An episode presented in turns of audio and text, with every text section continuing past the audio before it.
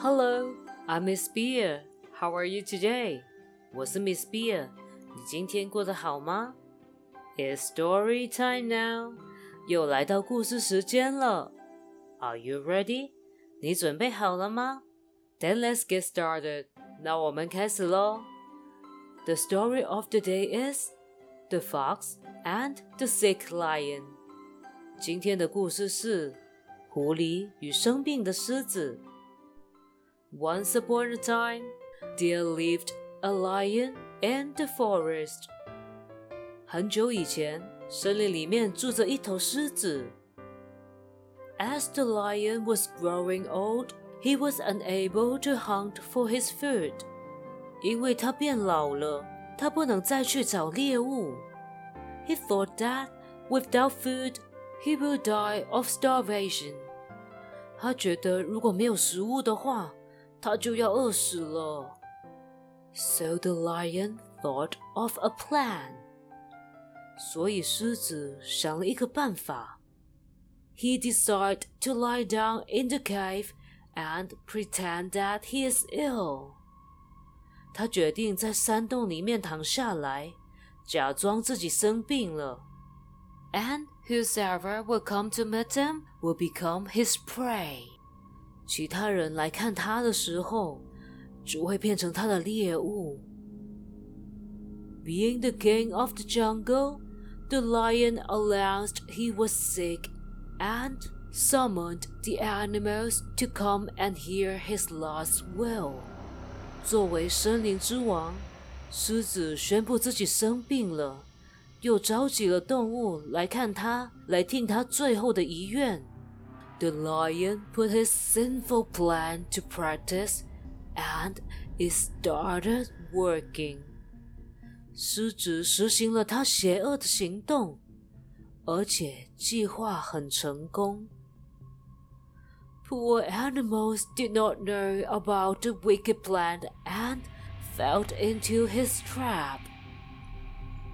可怜的动物们都不知道他邪恶的计划。 他们都掉进了圈套里面。From the ant to the ox, horse to the donkey, elephant to the turtles, all the animals started disappearing from the cave. 从蚂蚁到公牛，马到驴子，大象到乌龟，全部动物都开始从它的山洞消失。one day, a fox came to visit the sick lion. 有一天，一只狐狸来看生病的狮子。The fox was clever and discovered the trick. 狐狸很聪明，他发现了狮子的计划。He stood on the outside of the cave and asked. 他站在山洞外面，然后问。 how are you, sir? 你怎么了? I'm not feeling well at all, but why don't you come inside to meet me? roared the lion. 我觉得不舒服，为什么你不进来看我呢？狮子咆哮着。The fox replied, No, thank you, sir. I have noticed there are many prints of the feet entering your cave, but I see no trace of returning. 狐狸回答说：“不用了，谢谢你。我发现这里有很多进去你洞的脚印，但我看不到出来的。If I come inside, I would be a fool.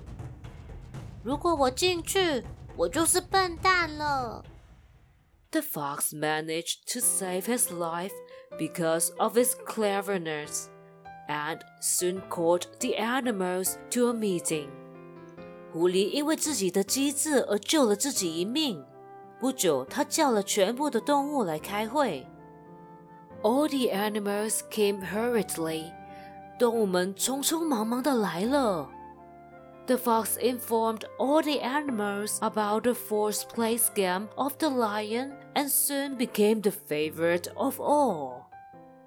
狐狸告诉大家狮子的计划，不久，狐狸就成为大家最喜欢的人了。And this is the story of the day. Good night. 今天的故事讲完喽，晚安。